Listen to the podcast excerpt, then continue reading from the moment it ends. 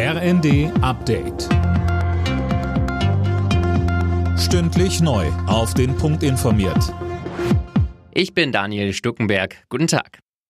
Der Mord am ehemaligen Kasseler Regierungspräsidenten Walter Lübcke wird nicht neu aufgerollt. Der Bundesgerichtshof hat die Revision gegen das Urteil verworfen. Damit bleibt der Hauptangeklagte Stefan E. lebenslang in Haft. Für den Mitangeklagten Markus H. bleibt es bei anderthalb Jahren auf Bewährung. Der Vorsitzende Richter Jürgen Schäfer sagte, Die erhobenen Verfahrensrügen dringen nicht durch.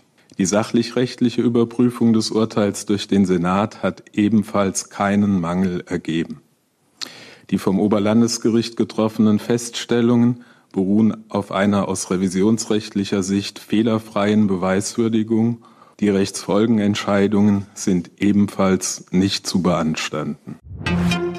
Bei der geplanten Gasumlage fordert nach der SPD jetzt auch die FDP Korrekturen. Der energiepolitische Sprecher der Liberalen im Bundestag Kruse sagte der Rheinischen Post, mit der Gasumlage sollten nur Unternehmen unterstützt werden, die sich in finanzieller Schieflage befinden. Wirtschaftsminister Habeck müsse dafür sorgen, dass Energieunternehmen keine Zusatzgewinne erzielen. Habeck hat die Regelungen gestern allerdings nochmal verteidigt.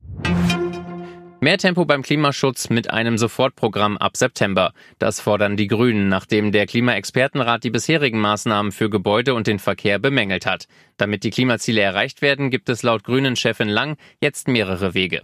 Wer wenig Ordnungsrecht will, der muss jetzt Geld in die Hand nehmen und investieren. Zum Beispiel in Ausbau der Schiene, auch mit den Regionalisierungsmitteln für die Länder. Und wer sparen will, wer also weniger Geld ausgeben will, der muss auf hartes und auf klares Ordnungsrecht setzen. Aber was nicht geht, das ist immer nur Nein zu sagen.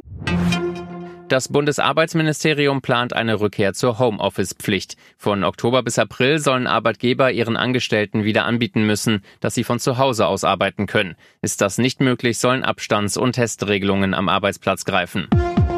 Alle Nachrichten auf rnd.de